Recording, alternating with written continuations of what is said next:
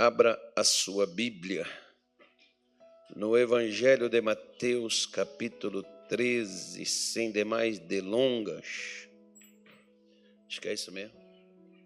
Nem eu sei mais onde que é, mas acho que é isso. Ah, vamos começar aí mesmo. É porque eu tenho duas coisas para falar com você. Qual você quer, a primeira ou a segunda? Que eu vou falar duas, mas hoje. Hoje você tem até direito de escolher. Primeira ou segunda? A primeira? A primeira. Então, tá bom. Mas eu vou falar a segunda. Na semana que vem eu falo a primeira. Vamos inverter as ordens. Vamos inverter. Nome de Jesus. Posso falar? Sim ou não? Vou falar, hein?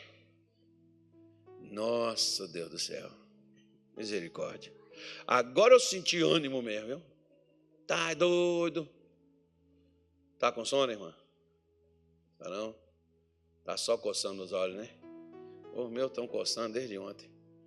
Essa noite eu não sei porquê. Na verdade eu sei. Na verdade eu sei. Eu sei o porquê. Mas valeu a pena.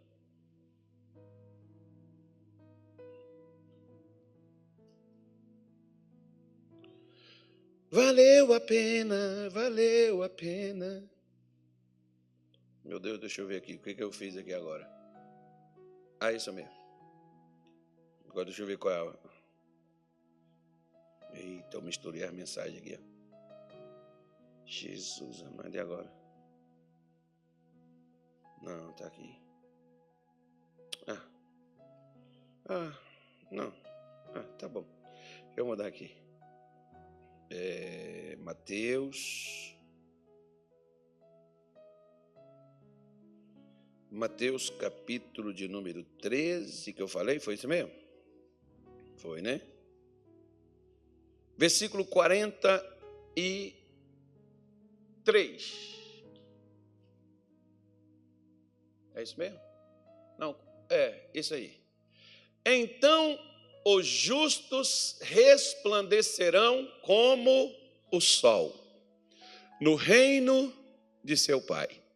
Quem tem ouvidos para ouvir, que ouça. Versículo 44. Também o reino dos céus é semelhante a um tesouro escondido num campo que um homem achou e escondeu.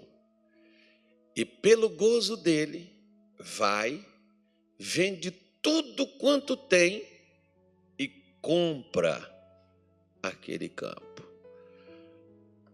Outro sim, o reino dos céus é semelhante a quem? A um homem negociante que busca boas pérolas e, encontrando uma pérola de grande valor, foi vendeu tudo quanto tinha e comprou-a. Vamos dar uma parada aqui. Aí tem duas coisas aí. Aí fala de um campo e aí fala também de uma pérola. Você lembra daquela parábola que Jesus contou?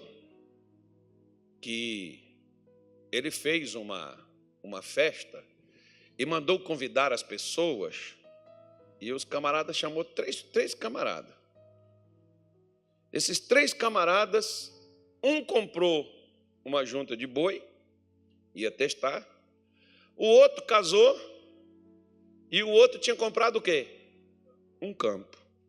E tinha ido lá, ia lá para poder ver o campo que ele havia comprado.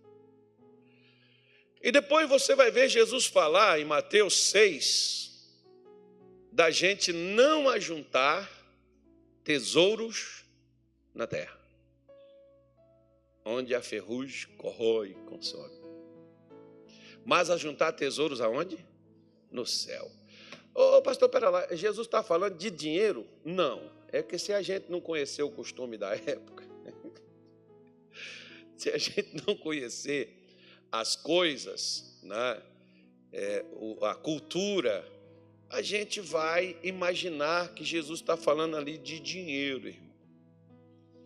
Ele está falando até de algo mais profundo que dinheiro. Se você pegar, por exemplo, o tema central da pregação de Jesus era o quê? Perdão, cura, libertação, milagres, prosperidade. O tema central da pregação de Jesus era uma coisa, que ele focava e que ele falava e que ele ensinava. O que? O reino de Deus. Às vezes ele vai falar aqui reino de Deus, reino dos céus, é a mesma coisa. Não muda não, só muda as palavras, mas não vai alterar a ordem do fator. Ele está falando do reino. E começou Jesus a pregar o evangelho. O evangelho do quê? Do reino.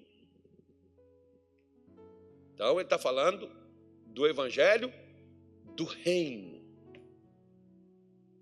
Jesus queria uma igreja? Não. Jesus queria uma nação? Não. Jesus queria crentes? Também não.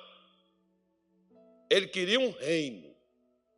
Se você pegar desde quando Deus começou, o que, que ele queria? Ele queria um reino, desde o princípio. Tanto é que você vai ver na oração do Pai Nosso, Jesus falar assim: venha, venha o quê? Engraçado, você já parou para pensar que enquanto tem crente querendo ir para o céu, Jesus está mandando a gente pedir para o céu descer para cá, para botar a coisa no lugar aqui? Mas os crentes querem subir. Os crentes é tremendo, eu gosto demais dos crentes. Né? Então o crente quer ir. Ele está falando para pedir para descer o reino para cá. Porque no céu existe um reino. E Jesus veio trazer esse reino para cá, para baixo. Para estabelecer e para firmar esse reino aqui. A gente não precisa, está organizado. O negócio é aqui. Por isso que quando ele mandou os discípulos saírem e pregar, ele disse assim: ó, quando vocês pregarem, diga, pregue o evangelho do reino. Por que, que Jesus manda os discípulos pregar o evangelho do reino? É interessante por umas, uns fatores, sabe qual? Porque ele diz assim: eles vão mudar a mensagem. Eles não vão pregar isso. Eles vão pregar outra coisa. Eles vão querer falar de teologia, eles vão querer falar de filosofia, eles vão querer falar de dinheiro, eles vão querer falar, ixi, vai inventar tanta mensagem que você vai ver, por exemplo, que Paulo, ele chega a chamar ao povo lá da galáxia e diz assim, ó, ainda que nós, ou até mesmo um anjo desça do céu, tem a possibilidade né, do anjo descer e dizer que Deus mandou. Como você vê, por exemplo, as religiões aí, que está cheio o mundo de religião, o cara teve uma visão, o cara viu uma coisa, um anjo falou, apareceu um anjo, disse para fazer isso, para abrir aquilo, para fazer não sei o quê. Quando Jesus já deu a mensagem, não precisa anjo, não precisa visão, não precisa mais nada, a mensagem do reino está aí. Qual é a mensagem do reino? A palavra de Deus, meu filho. Não, pastor, é o Evangelho. É a palavra de Deus, irmão. O que é o Evangelho? O Evangelho é as Escrituras Sagradas. Não, mas tem a lei e tem o Novo Testamento. Oh, meu Deus do céu. Não, vamos pular essa parte. Não vou entrar nesse detalhe hoje, senão não vai dar tempo eu explicar. Mas a questão é que um sem o outro não existe, um sem o outro não funciona. Só para a gente poder entender. Um leva para o outro. Eu provo que Jesus é o Messias aonde? No velho. É, vai para lá para você ver. Não foi assim que ele falou lá em, Mateus, em Lucas 24, que ele disse para que esse camarada lá, disse assim, honestos e tardios de coração, para entender tudo que diz as Escrituras. Então, onde é que fala dele? Fala lá no velho. Se o velho não vale, é o velho que respalda ele. Por isso que o pessoal tem aquele negócio de dizer assim, sem. É, é, não, como é que é? é Ah, esqueci o ditado. Vamos pular essa parte. Não tem nada a ver com a mensagem aqui também que eu tenho que falar. Eu tenho que falar outras coisas nas quais eu quero me ater nelas aqui. Mas Jesus fala de quê? Jesus fala de um reino. Né? Um camarada achou esse tesouro que estava escondido num campo. Então, quando o sujeito comprava um campo, o que, que ele fazia? Ele ia para lá, para aquele campo, para poder testar, ver se a terra era realmente aquilo que ele estava comprando, para poder concretizar o negócio. O cara está tá indo para um campo, comprar um campo, certo? E ele, ele, ele foi comprar esse campo porque descobriu que nesse campo tinha o quê? Tinha um tesouro. O que, que os caras faziam? Quem vê um pouquinho sobre história, você sabe que eles encontraram os tal dos pergaminhos do Mar Morto. Lembra disso? Lembra? Dentro de um jarro, dentro de uma caverna. Isso era normal naquele tempo, irmão. O que, que os caras faziam? Os caras pegavam a riqueza que tinha, naquele tempo o pessoal comercializava com ouro, com prata. Então o cara pegava as economias que ele juntava, botava dentro de um vaso, abria um buraco no campo, escondido de todo mundo, e enterrava aquilo ali. Só que às vezes o que, que acontecia? O cara morria e não falou onde é que estava. Corre o risco. Né? Tem gente que guarda as coisas tão bem que esconde até dela mesma. Às vezes não lembra, você imagina. Não. O cara vendeu o campo e esqueceu do tesouro lá dentro, né, irmão? Aí ele vai comprar, né? esse camarada vem para olhar o campo, e o que, que o cara descobre no campo? O tesouro. E aí o que, que ele faz? Ele não falou nada, mas ele foi lá e comprou o campo, para ele poder ter direito ao tesouro. Engraçado, quando eu estava lendo essa parábola hoje, eu estava lembrando de um cara que foi ver um campo e viu o campo, só não tinha visto o tesouro. Mas continuei olhando o campo. Várias vezes eu fui lá no campo, olhei o campo e fui embora. Tinha uns dias que eu ia de manhã, outros dias eu ia de tarde, outros dias eu ia de noite. Dava uma olhada no campo, né? porque eu queria umas outras coisas. Eu queria um negócio, como todo mundo, às vezes vem olhar o campo, às vezes ele quer uma cura, às vezes ele quer um dinheiro, às vezes ele quer uma, não, uma mulher, às vezes quer um filho, às vezes quer uma viagem, enfim, cada um quer uma coisa, o cara está procurando essa coisa lá no campo. Aí de repente eu encontrei o tesouro que, que é o tesouro? O tesouro que o cara achou aqui é o reino de Deus. Não é o evangelho, não. E nem é bênção também, não. É o reino de Deus. Foi o que ele achou. A parábola aí trata disso. O reino dos céus é semelhante. Como o reino de Deus é semelhante a um tesouro escondido num campo. O que é mais engraçado é que Jesus está dizendo que existe o tesouro e que o tesouro está escondido. Eu tenho que achar ele. Eu tenho que descobrir qual o campo que ele está. O que, que esse homem fez? Ele achou e escondeu. E pelo gozo dele, pela alegria dele, pela felicidade dele, o que, é que ele fez? Vendeu tudo o que tinha para comprar aquele campo. Trocou tudo. Você lembra que Paulo diz que ele considerou tudo como refúgio, esterco, escória, para ganhar a Cristo. Às vezes não há como a gente ter o reino de Deus sem a gente se desgrudar daquilo o qual nós estávamos agarrados. O missionário contava um caso de um pai que foi falar com o padre. Enquanto ele falava com o padre lá na sacristia, tinha um vaso e as pessoas botavam as moedas dentro do vaso. E o filho de, desse moço que estava falando com o padre viu o vaso, enfiou a mãozinha, encheu as moedas, a mão de moeda, e quando ele puxava, a mão não saía. Quando ele entrava com a mão aberta, a mão ia até lá no fundo. Mas quando ele fechava a mão, não saía em cima.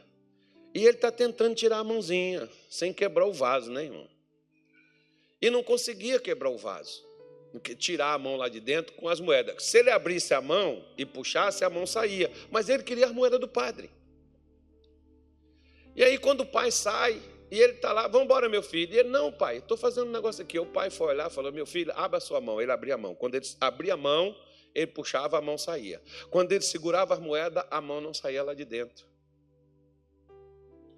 E o pai disse assim: Meu filho, você escolhe ou as moedas ou sua mão. Né? Porque não podia quebrar o vaso. Para você ter sua mão, você tem que largar a moeda. É a mesma coisa. O reino de Deus. Nós não iremos conseguir entrar nele se a gente não largar o que está na nossa mão. Lembra o que Jesus falou para Nicodemos? Aquele que não nascer da água e do espírito não pode entrar no reino de Deus. Se não houver uma retirada, se não houver uma removida, se não houver uma mudança, não tem como entrar. Ainda que eu queira. Nicodemos era um líder religioso, mas não fazia parte do reino de Deus. Eu e você podemos ser extremamente religiosos, mas não entramos ou não fazemos parte do reino de Deus. Por quê? Porque nós não vemos a importância de que o controle de Deus sobre a minha vida é melhor do que eu controlando as coisas. O homem, ele quer o controle. Você vê, ó, a mãe quer controlar os filhos. Ela escolhe o que os filhos devem comer, o que os filhos devem vestir. Tem mãe que quer escolher até a mulher para o filho casar. Né? Enfim. Às vezes a pessoa quer controlar tudo e se ela não tiver no controle, para ela não está bom. Se a gente não tiver o controle da nossa saúde, nós nos preocupamos. Por quê? Porque a doença está dentro da gente. Se nós não tivermos dinheiro sobrando para manter e, caso necessitar, a gente sacar, a gente não está bem. Nós temos que ter o controle de todas as coisas, de todas as áreas da nossa vida. Por quê? Porque se nós não estivermos, nós não nos sentimos gente. Mas tem uma coisa. Às vezes a gente nem se importa de que Deus esteja no controle da nossa vida, mas nós queremos estar no controle de tudo. Mas nós não nos importamos se Deus está ou não no nosso controle. Por isso, quando se fala de reino de Deus, não está falando simplesmente do que Jesus veio pregar. Vários profetas pregou sobre reino, poucas pessoas ouviram. E quem ouviu não entendeu, ou se entendeu, se fizeram de besta.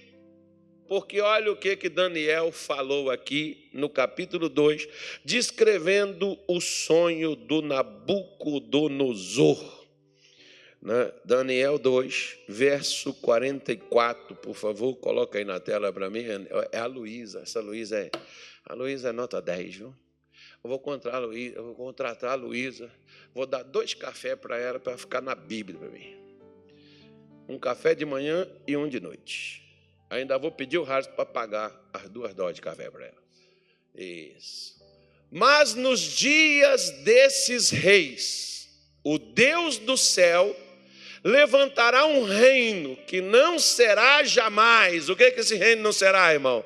Destruído. E esse reino não passará a outro povo. Esmiçoará, vai ó, quebrar, consumirá todos esses reinos e será estabelecido para quando? Tem gente que pensa que esse reino é quando Jesus voltar. Não, irmão, Jesus veio trazer esse reino. Esse reino já está aí para isso aí. Ó. O crente que descobrir, a pessoa, o homem melhor, a mulher que descobrir esse tesouro e comprar ele e obter ele, vai viver isso aqui. Ó. Reinos vão se submeter. Lembra quando Jesus disse para os seus discípulos, diz assim: "Eu vos dei autoridade para pisar serpentes, escorpiões, em toda a força do maligno, e nada vos causará dano algum". De que Jesus está falando? Por que, que os discípulos voltaram e disseram assim: Senhor, até os demônios se submetem a nós. Por que, que os demônios se submetiam? Porque os discípulos receberam o que Jesus veio trazer. Eles não aceitaram Jesus, não, irmão. Eles receberam o reino. Tem gente que aceita Jesus, mas não entra no reino. Porque não recebe o reino, não descobre o reino. Não vê o valor que o reino tem, não quer pagar o preço do reino. O reino é caro, hein? Qual é o preço do reino? O preço do reino é tudo que você tem. É tudo ou nada. Se não for uma confiança 100% em Deus, para que Deus assuma a direção, o controle emocional, psicológico, físico, financeiro, familiar, seja qualquer área da minha vida. Se o controle não é Deus, Deus não está, eu não estou no reino e Deus não está no controle. Eu estou tentando manipular a Deus, eu estou tentando controlar Ele. E eu digo para você, até hoje, ninguém conseguiu. Eva foi a primeira que tentou, não deu certo. Adão se juntou com ela, deu errado, irmão. Não deu certo o negócio. Nimrod tentou, irmão. Não deu certo. Caiu. Quebrou-se, espatifou tudo. As nações, os povos tentaram. Não deu certo. Nabucodonosor aqui, ó, tentou. Não deu certo, irmão. Nem aqui no Brasil ele conseguiu chegar.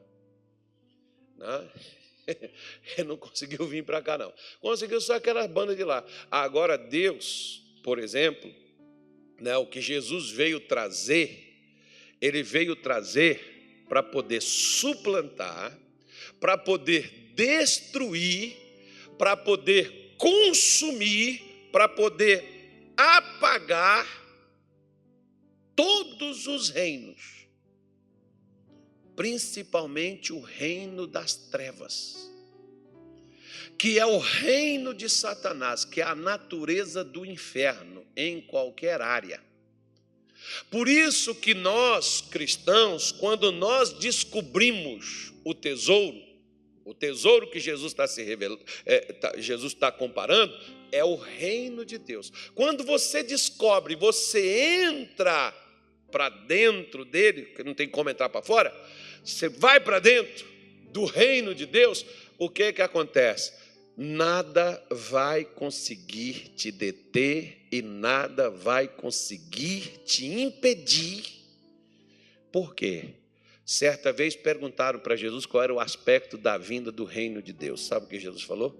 O reino de Deus está dentro de vós. Se ele não estiver dentro, fora também não vai estar. Por que, que quando os demônios viam Jesus chegando, por que, que os demônios já manifestavam e já diziam: Bem sei quem tu és? Por que ele sabia que era ele? Porque o reino de Deus estava dentro dele.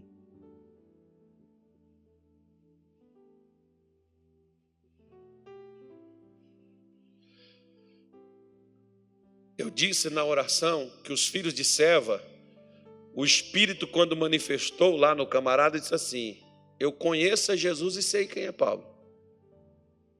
Mas quem são vocês? Por que, que eles não reconheciam os filhos de serva? Porque os filhos de serva não faziam parte do reino. Jesus fazia parte do reino, tinha um reino dentro dele. Paulo fazia parte do reino, tinha um reino dentro dele. Os demônios sabiam. Os demônios sabem quem é quem. Ele sabe quem sou eu, sabe quem é você, sabe quem é um cachorro, quem é o burro, quem é o papagaio, quem é o periquito. Ele sabe. Ele sabe. Não precisa nem a gente falar. Ele sabe. Por isso que Daniel diz assim: ó, vai ser estabelecido, Deus dos céus vai levantar um reino. Vai trazer um reino. E quando Jesus veio e começou a pregar o evangelho do reino. Você pega o livro de Marcos, por exemplo, Marcos vai te dizer isso aí. A mensagem de Jesus era essa, baseada no reino. Jesus não precisava falar de prosperidade, não precisava falar de dízimo. O povo judeu era só ter Deus prosperava, era só ter Deus dizimava, porque era fiel. É só ter Deus dentro deles, irmão, que é impossível a gente ter Deus dentro de nós e a gente fazer papagaiada, né? É impossível. É só Deus estar dentro. Por exemplo, o Atmani, é um chinês que viveu há muitos anos atrás, que se qual foi o século que ele viveu aí. Mas ele ia na, no interior da, da China pregar o evangelho, e ele chegava nas aldeias, pregava para os camponeses, e um dia um camponês disse para ele: Se eu aceitar Jesus, ele enche a minha caneca de arroz, a cuia. Lá no Pará o pessoal bebe. Eu tenho uma cuia aqui. Você já viu minha cuia ali, né? Tenho várias.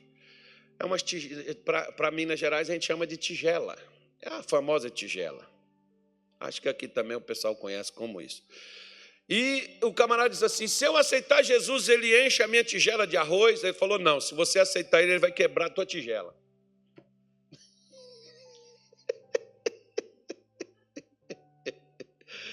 Essa é boa, né, irmão?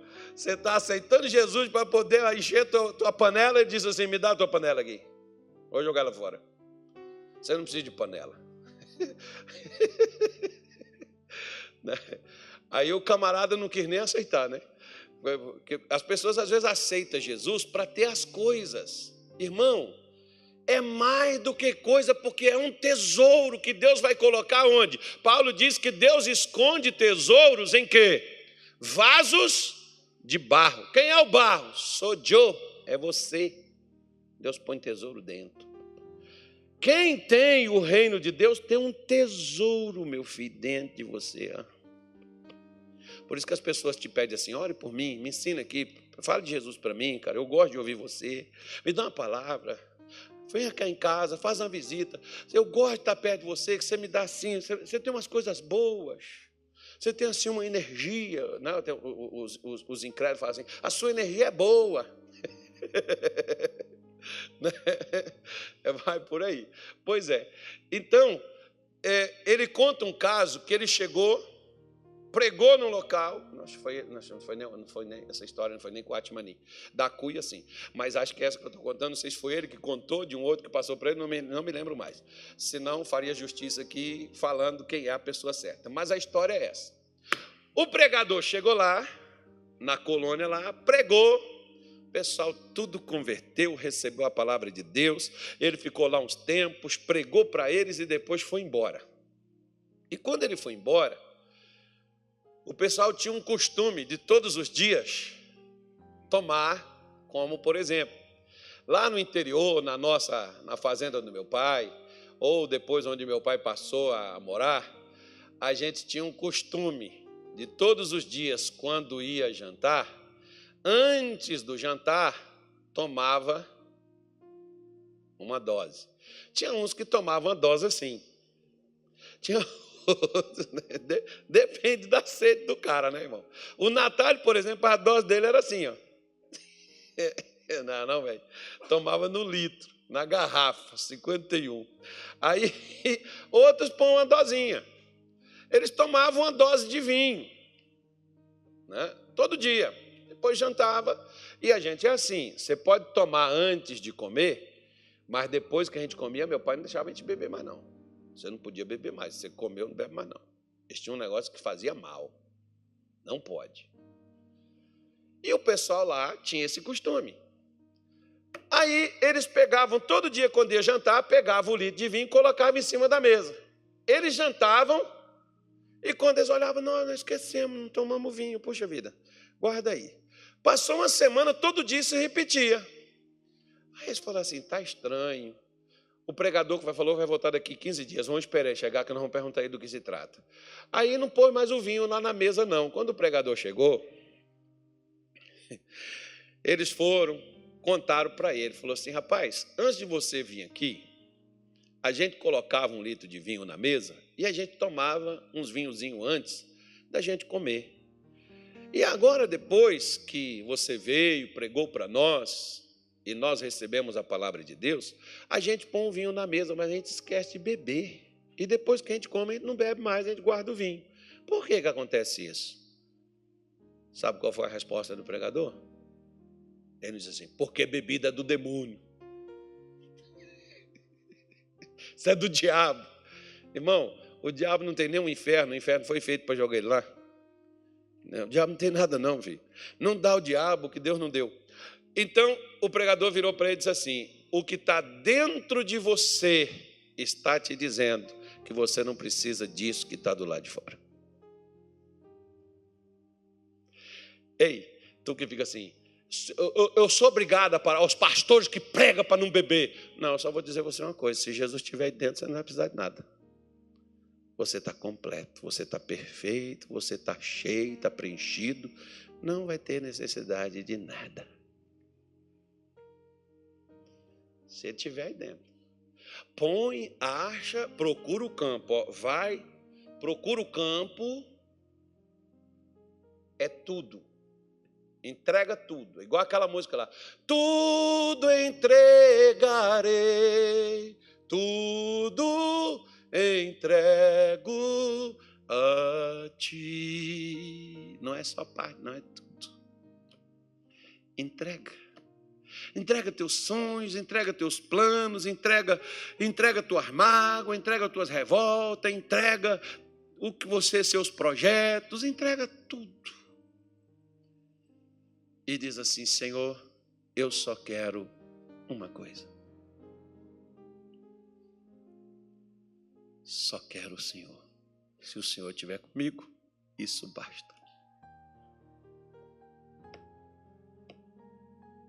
Você morreu para o mundo e passou a viver para Deus. Isso, quando o reino de Deus ele chega, é o que ele faz.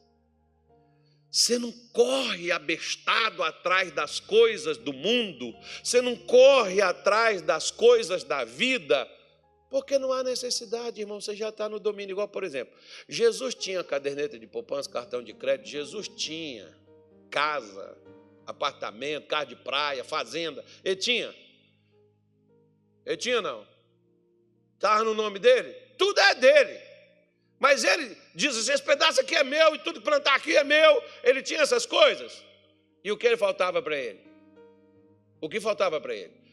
Quando faltava, o que, que acontecia? Deus multiplicava. Por que, que nós corremos desabestado atrás das coisas? Tem gente que até mata para poder ter o que precisa, o que almeja ter. Quando não há necessidade disso, basta ter o reino de Deus, como Nabucodonosor aqui, ó, matou, destruiu, invadiu terras, tomou o que era dos outros, como até hoje o homem faz isso, invadindo os territórios, querendo tomar o que é dos outros, querendo entrar nas terras dos outros e entrando, e matando. E o mais triste, sabe o que é? Quem morre não leva nada. Davi vive amargurado, revoltado, aborrecido, magoado com os outros, querendo matar, jogar bomba nos outros, querendo jogar coisa nos outros, e nem vive. E quando morre, não leva. Por quê? Porque todo o povo, por exemplo, olha para cá, quer ver? Ó, todo o povo judeu esperava esse reino. Só que eles esperam até hoje um Messias que chegue, pegue a espada. Agora, agora é o míssil domine o mundo, controle o mundo e ponha ele na Cristo da onda. Esse é o Messias. Não vai ter mais guerra porque o mundo vai ser dominado, controlado. Só que Jesus disse que o reino não é, não é pegar os outros, irmão, e sufocar eles, não é pegar os outros, é fazer a pessoa ver o valor e mudar, abrindo mão do que ela tem, do que ela é, para ter aquilo que ela não possui, que é o reino de Deus, que é o tesouro escondido. que é disso que Mateus está falando. O reino, o tesouro escondido. Que o homem foi lá no campo de outro. Interessante que ele estava no campo de outro, não era no campo dele, não. E quando ele descobriu, ele vendeu tudo. Eu vou adquirir isso aqui. Eu quero isso aqui. Por causa de quê? Por causa do tesouro que estava naquele campo. É a mesma coisa. Talvez você quando você veio para o Evangelho, você não queria nada com Jesus, não, irmão. Você queria o que Jesus tinha. Agora, quando você descobriu quem Jesus é, você nem faz questão mais do que você precisa, você não faz questão mais do que te falta, porque Jesus te completa, Jesus te realiza. Você não sai mais naquela, naquela, naquele desespero, naquele afã de ter as coisas, de controlar tudo, de estar tudo sob controle seu, porque você sabe que está tudo dentro do controle de Deus para a sua vida. E o que é do homem, o bicho não come. Você não vai perder, nada vai ser tirado de você. Por isso que a gente tem que fazer como esse homem fez procurar o campo e encontrar o tesouro. Adquirir ele e ser, ó, feliz da vida. Como ele diz, para o seu gozo, para a sua alegria, ele vendeu tudo o que tinha para poder comprar o campo, para poder ter o, o domínio e o controle do campo que ele necessitava ter aonde estava o tesouro. Quando a gente descobre, a gente não quer ter outra coisa porque não faz mais sentido para nós.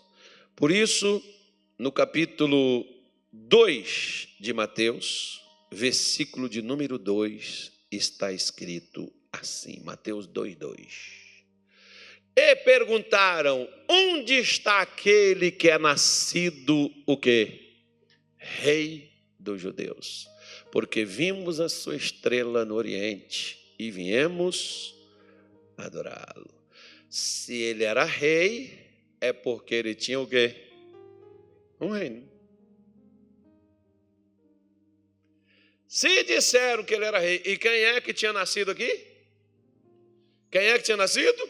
Quem é que o pessoal está procurando aí? Está procurando Jesus. Se ele era rei, ele tinha um reino. Estavam procurando um rei. Quem é, aonde está aquele que é nascido o rei dos judeus? O que é mais incrível nessa profecia, ou nessa pergunta aqui, é que as pessoas tinham a resposta. Se você continuar lendo aí, você vai ver. Eles deram a resposta para esse pessoal. Falaram, tu, Belém de Efrata, em nada és menor do que todas as cidades de Israel, de ti nascerá o guia, aquele que será chamado. Eles deram a resposta. O, o pessoal foi para lá e eles ficaram lá onde estavam. Pessoal que foi de longe, lá do Oriente, foram para lá, para Israel, e eles que estavam lá em Israel não foram e sabia onde estava. Sabia como encontrar. Que eles deram as pistas. Mas engraçado, né? Esses homens que saíram de longe foram lá e acharam Jesus. Por quê? Porque estava procurando por ele. Mas o que que a maior parte de Israel quer? Eles queriam um como por exemplo na época que Jesus veio, que destruísse Roma, botasse Roma de volta lá para a Itália, libertasse eles e deixasse eles viver em paz, crescer, prosperar e ter dinheiro e ter as coisas. É assim, um libertador assim. Mais ou menos como os crentes, né? Os crentes querem casa, dinheiro, paga o cartão de crédito, não, uma família, um descanso, um repouso, um sossego, e vai por aí afora. E poucas pessoas, às vezes, faz caso de achar Jesus. Poucas pessoas procuram por Ele. Poucas pessoas querem encontrá-lo. Esse homem não estava procurando um tesouro, ele estava procurando um campo. No campo, ele encontrou o tesouro. Como eu disse para você, por exemplo, que pode ser a sua história, como foi a minha. Eu não vim para a igreja para buscar Jesus, irmão. Eu vim para a igreja para aquilo que eu precisava. Eu precisava de um campo. Eu precisava de sustento, eu precisava de saúde, minha mulher precisava, minha filha precisava. Nós viemos procurando isso. Mas nós encontramos outra coisa melhor. E quando nós encontramos o que era melhor, nós não continuamos doentes, nós não continuamos desempregados, nós não continuamos na miséria, a nossa vida mudou. Eu não preciso sair procurando o que eu já encontrei. Sabe por que tem gente que está procurando e buscando Deus? Para que eu preciso buscar se Ele já está? Eu já achei. Eu encontrei Jesus, eu encontrei a luz, eu encontrei a solução dos meus problemas. Lembra dessa canção? Rosivaldo Rus cantava. Só em Jesus encontrei amor e perdão, encontrei a solução dos meus problemas. Só em Jesus encontrei a salvação encontrei uma nova unção, eu encontrei em Jesus, o Rei dos Reis. Olha que coisa boa. Mateus 3, versículo 2 também. Mateus 3, 2. E dizei-vos, e dizendo, o que, que ele disse? Arrependei-vos, porque é chegado. O que que chegou? O que que chegou? Já chegou, já chegou, o Espírito Santo já chegou, já chegou, já chegou. O que que Pedro falou lá com o pessoal? Arrependei-vos e cada um sede batizados para a remissão dos pecados, e assim recebereis o dom da vida eterna. O que, que ele está falando? Está falando disso aí, ó. Mesma coisa que Jesus começou a falar. Ele não chegou lá dizendo assim, ó, arrependa que você vai ter sua casa, seu marido vai voltar para casa, seus filhos vão ser abençoados, você vai ser curado. Ele diz, não, arrependa porque o reino de Deus chegou. Arrepender é mudar, irmão. Muda que o reino de Deus entra. Se não mudar, não entra não. Vira a chave, vira a chave que Deus entra, a coisa engrena e o negócio muda. É só fazer isso, já chegou é chegado. Mateus 11, versículo 2 também. Só dá 2, 2 e 3, viu, Luiz? Já vou avisar logo você. Mateus 11, 2 diz assim, ó. E João, ouvindo do cárcere falar dos feitos de Cristo, enviou dois dos seus discípulos a dizer-lhe: És tu aquele que havia de vir? Ou esperamos outro? Me desculpe, João, mas eu tenho que rir. O dia que nós estivermos lá, eu, como várias vezes, eu já ri de mim mesmo, irmão. Já fiz cada pergunta besta. Aliás, é bom você fazer pergunta, sabe? Porque quando você faz pergunta, você vai encontrar a resposta. É bom fazer pergunta. Eu, eu só ando fazendo pergunta para Deus. E, e Deus me mostra as respostas às vezes no louvor, numa oração, em alguma coisa assim. Então pergunta. João, quando ele estava no Jordão, Jesus veio e ele testificou e afirmou que Jesus era o Cristo, o enviado de Deus. Agora ele está aqui aonde? Onde que ele está aqui agora? Ele está preso.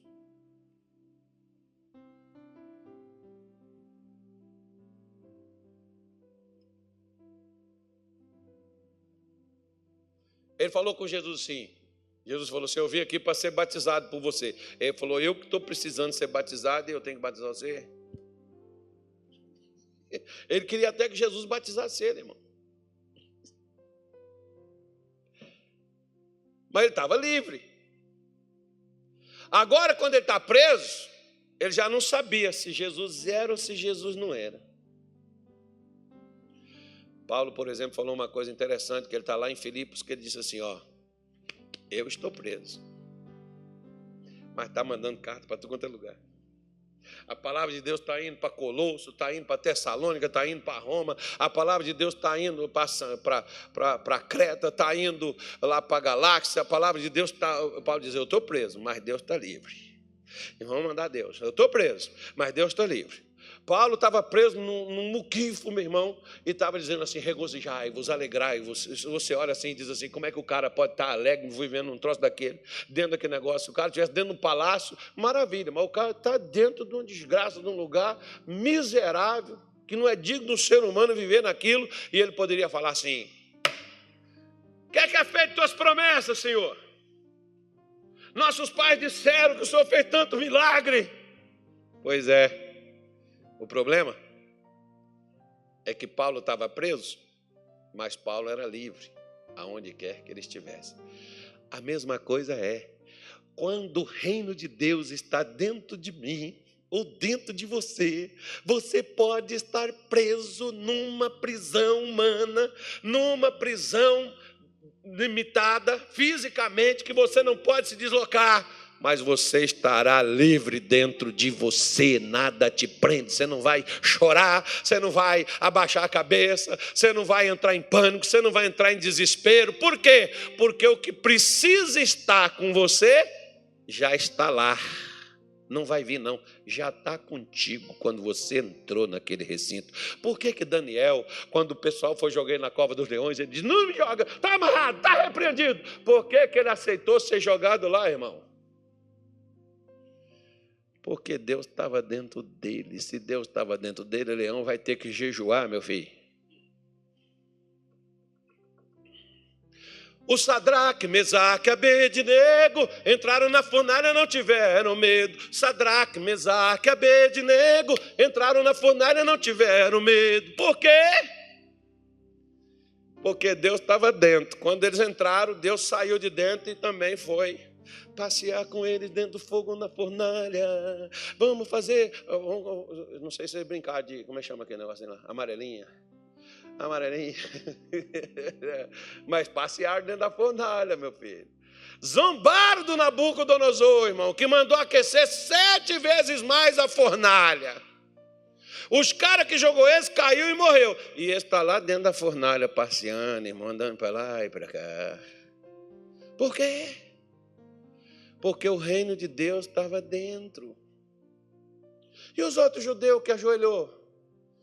Ah, esse é o problema. A gente se rende, a gente se curva, mas você já viu Deus se curvar a outro Deus? Quando botaram a arca dentro do templo de Dagon, lá em Gaza, botaram a arca lá dentro, o que aconteceu com Dagon? Ele caiu. Levantaram Dagon de novo. No outro dia, o que aconteceu com Dagon? Dagon caiu. Porque aonde Deus está, o diabo sempre vai cair. Por isso que Jesus falou que é um tesouro. Põe o tesouro dentro de você.